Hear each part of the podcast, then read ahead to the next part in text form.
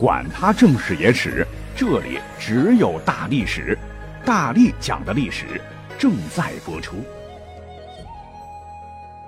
大家好，我是大力丸。儿。古代这个谥法指的是帝王驾崩，根据其生前事迹及品德，给予一定评定性的称号，以示表彰。像文、武、明、瑞、康、景、庄、宣、义都是褒姒。像质帝、冲帝、少帝，往往是幼年即位而且早死。再如一些厉、纣、幽、阳、陵，都是恶事。哀、思也不好，有点同情的意味。如歪脖山自缢的崇祯皇帝自称“朕非亡国之君，臣妾亡国之臣”，那就是明思宗。而我们今天呢，就单从谥号当中的恶事当中挑出一个阳，因为这个阳代表着昏庸残暴、荒淫无道、极丑恶之不堪。而纵观历史大大小小的四百多个皇帝吧，获得阳这个谥号的几千年来，也就只有四位争议性很大的活宝皇帝，分别是南齐炀帝东昏侯萧宝卷、新炀帝及海陵王完颜亮，以及，哎，这个两个后头再说吧。那我们先说被称为中国千古第一昏君的南齐的第六位君主炀帝萧宝卷，他乃是南齐当时明帝萧鸾的二儿子，不学无术，二玩无知，是性情怪诞。登基后不理朝政，反倒是大晚上经常带着一大帮子太监宫女儿，将皇宫大内翻了个底儿朝天。干嘛呢？到处找老鼠洞捉老鼠，搞不好是猫托生的。而且天生痴迷当城管干拆迁，可能是这两个行当的祖师爷。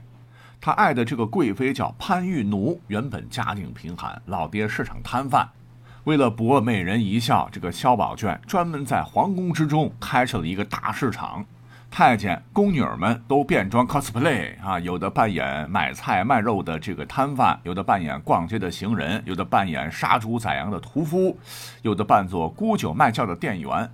这个模拟的跟外边的其实是一模一样的，而这个贵妃潘玉奴呢，是市场的管理员，负责收钱，而他堂堂一皇帝，则穿起布衣，当起了城管，管理秩序。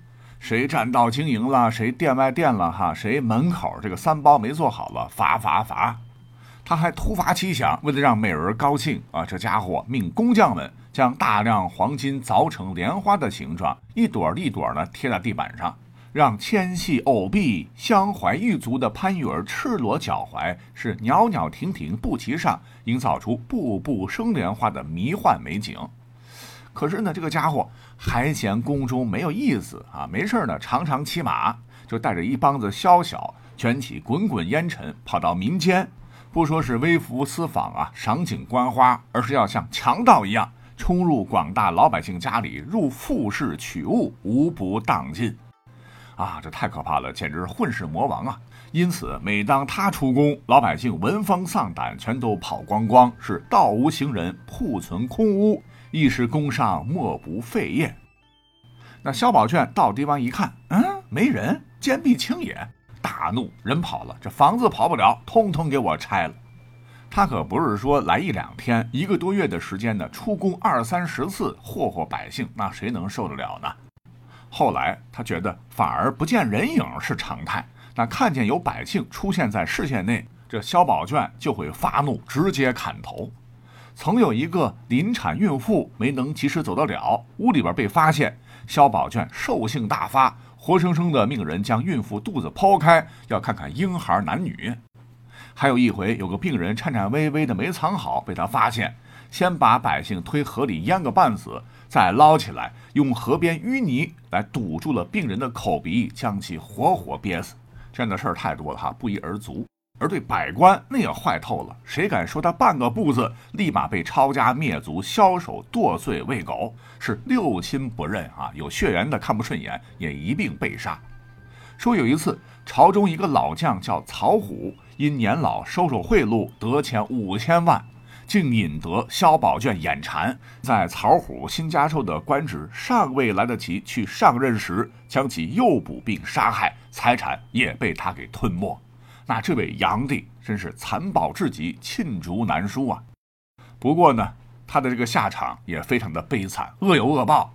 用城防的木头修造宫殿，结果城破被杀，结束了奢靡荒唐的一生，年仅十九岁。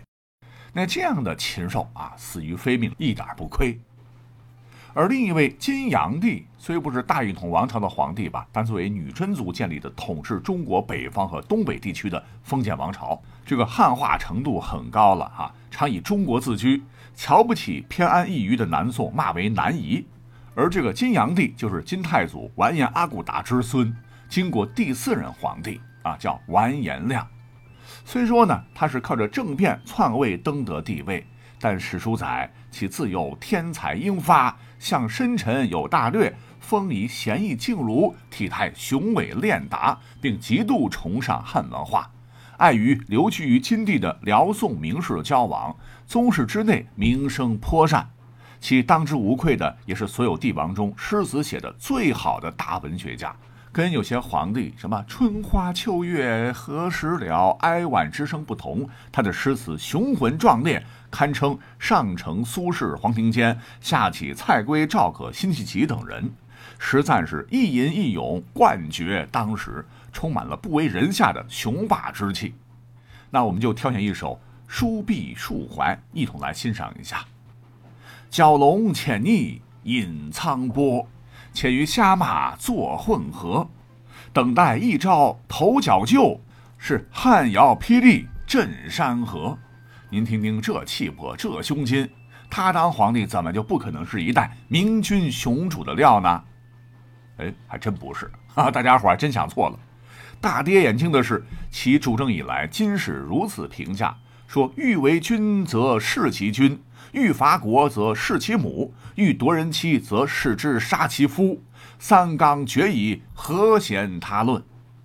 那别的就不多讲了。这个完颜亮荒淫好色，那也是地中极品。曾对大臣高怀真说：“吾有三志，国家大事皆我所出。一也，失师法远，执其军长而问罪于前；二也，无论亲属，尽得天下绝色而妻之；三也。”那他一辈子呢，也为这三个目标而不懈奋斗啊。曾看上了崇义节度使乌代的娘子，叫定歌。他风流绝韵，闭月羞花。其实呢，这个完颜亮年轻的时候，私底下跟他有过一腿。乌代一年呢，被朝廷派往边疆镇守。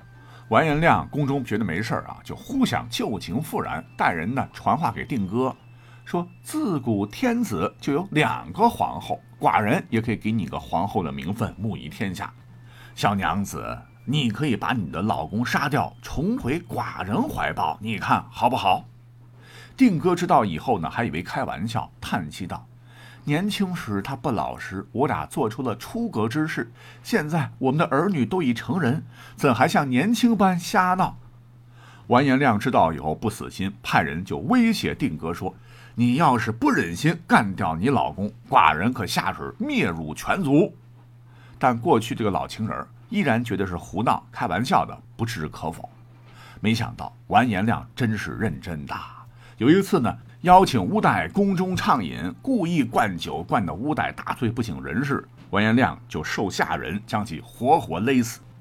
待乌代刚埋，尸骨未寒，完颜亮就忙不迭的召这个新门寡妇啊定歌进宫宣淫，随后封为贵妃。那此等丑事，也只是完颜亮荒淫无度的冰山一角。而为了实现其失师伐远，持其军长而问罪于前的人生抱负。公元一一六一年的十月，完颜亮倾全国之兵，兵分四路对南宋发动了全面进攻，准备一统中国。结果啊，雄心壮志惨败，被宋将于玉文大败于采石矶。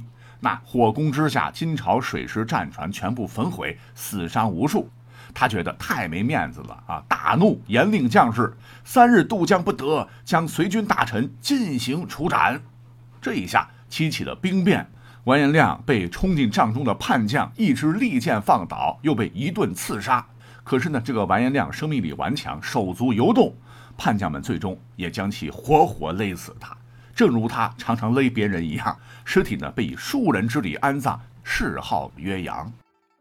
好，那历史上另外两位炀帝呢，为什么放在一起讲呢？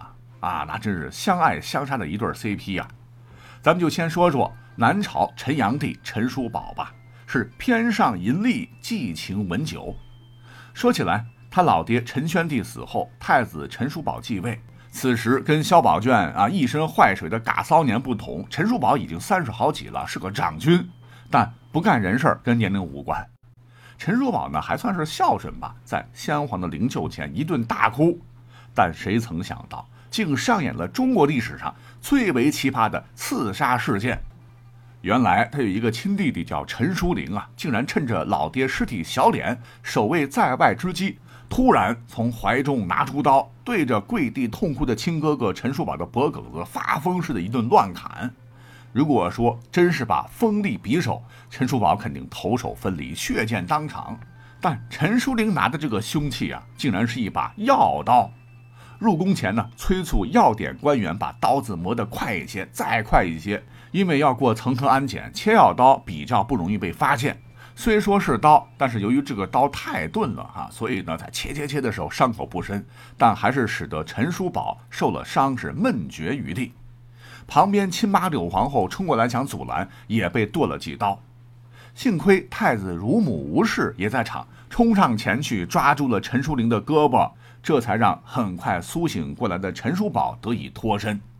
陈叔陵死活拽住大哥衣服，但衣服太滑，还是松了手。陈叔陵啊，就在屁股后边高举药刀猛追大哥。那这一幕就比较滑稽了。哈。正在这个时候，哎，又窜出来一个长沙王，叫陈书坚，身材魁梧，一把夺过了药刀，死死用另一只手扼住了二哥的咽喉，最终制服，用衣带先将其绑了起来。陈书坚呢，又赶紧去找大哥了。趁着这个功夫，陈书玲一时猛劲儿。竟然挣脱了，还逃出了皇宫，回到王府，直接大赦囚徒，散金子银子，招募死士要攻入宫中。一时之间，还真的招募了将近千把来人造反。可是呢，最终兵败，先是将自个儿的王妃和宠爱的六个美人全部头朝下扔进井里，活活淹死。然后呢，他骑着快马准备逃奔隋朝，半途被官军挑落马下，又被猛砍几十刀，最终呢，割下首级，持送宫门。哎呀，这个造反非常的狗血啊！用狠钝的药刀割脖子，就好像拿没开刃的刀割肉一样，有点太不靠谱了。可见这兄弟的精神上可能有点问题吧。那后来一搜查，发现这小子图谋已久啊！自个儿的王宫当中，特别喜欢旁门左道嘛，是花重金还命能工巧匠造了一个真人大小、身穿道服的机械木偶。机关非常的精密，白天黑夜可以连轴运转，做起立跪拜的动作，以诅咒亲哥陈叔宝早死。这应该是古代记载的最罕有的机器人之一。但此等黑科技却用错了地方，为时可惜呀。那再说这个陈叔宝，这脖子上的伤呢，很快好了，但不知江山不易呀，是好了伤疤忘了疼，老大不小了却昏庸无为，光彩民间美女，日夜淫乐。重用宦官，所有的什么百官奏事，皆由亲近宦官进请，自个儿则抱着美人张丽华于怀中，共决可否？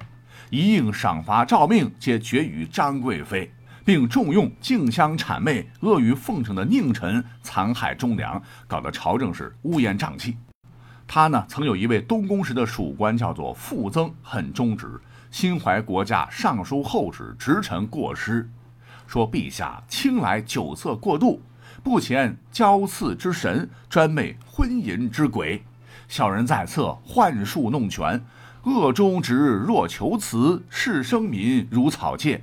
后宫夜起秀，旧马于书素，百姓流离，将之必也。祸会宫刑，是躺藏损耗，神怒民怨，众叛亲离，恐东南王气至斯而尽。陈叔宝看过是勃然大怒，气得兜了几个圈儿。哎，觉得毕竟是东宫旧属啊，就派人说：“吾欲赦卿，卿能改过否？”但傅增真汉子一枚，答曰：“臣心如面，臣面可改，则臣心可改。”陈叔宝气得哇哇叫，叫太监无所不用其极，将其杀害。所谓是忠言逆耳，但陈叔宝不能容。朝廷最终是离心离德，陈朝摇摇欲坠，国事不堪。这也给了北边的隋文帝一个机会。那杨坚雄才大略，腾出手准备一统天下，派儿子杨广为伐陈总司令，统帅五十一万大军杀来。隋军一举突破了长江天堑，所到之处所向披靡。平城后，攻破建康。隋军是在一口水井里发现了陈叔宝和他那两个宠妃，吊起来就生擒。不过隋文帝杨坚对他还不错啊，好宅、好食、好衣、好酒供起来，经常邀请他跟随游猎。有一次，陈叔宝马屁拍得梆梆响，写诗赞曰：“日月光天德，山河壮地居。”太平无异报，愿上东风书。就是说，杨坚功德照耀天下，应泰山封禅昭告天下。那隋文帝听后还是很高兴的啊。不过呢，望着他下阶的背影，意味深长地说：“若他把写作、喝酒的心思用于治国，又怎能会有今日呢？”最终，陈叔宝还死在隋文帝前头啊，善终，五十二岁。被刚继位的杨广追赠为大将军、长城县公，但重点是谥号为杨。对这位唯一得以善终的炀帝的杨，竟然是大名鼎鼎的恶名昭著的隋炀帝杨广钦定的，真是历史绝大的讽刺。杨广认为陈叔宝逆天虐民、去敌远众、好内怠政，杨这样的贬士最适合不过了。但殊不知，自个儿十几年以后。虽郡书隋朝大运河，功盖千秋，但由于好大喜功，是西征吐谷浑，三征高句丽，滥用民力，穷奢极欲，最终导致农民起义风起云涌，江都之难被鲜卑人宇文化及所轶事，时年五十岁，被定谥号为杨，那真是啪啪啪打自个儿脸呐。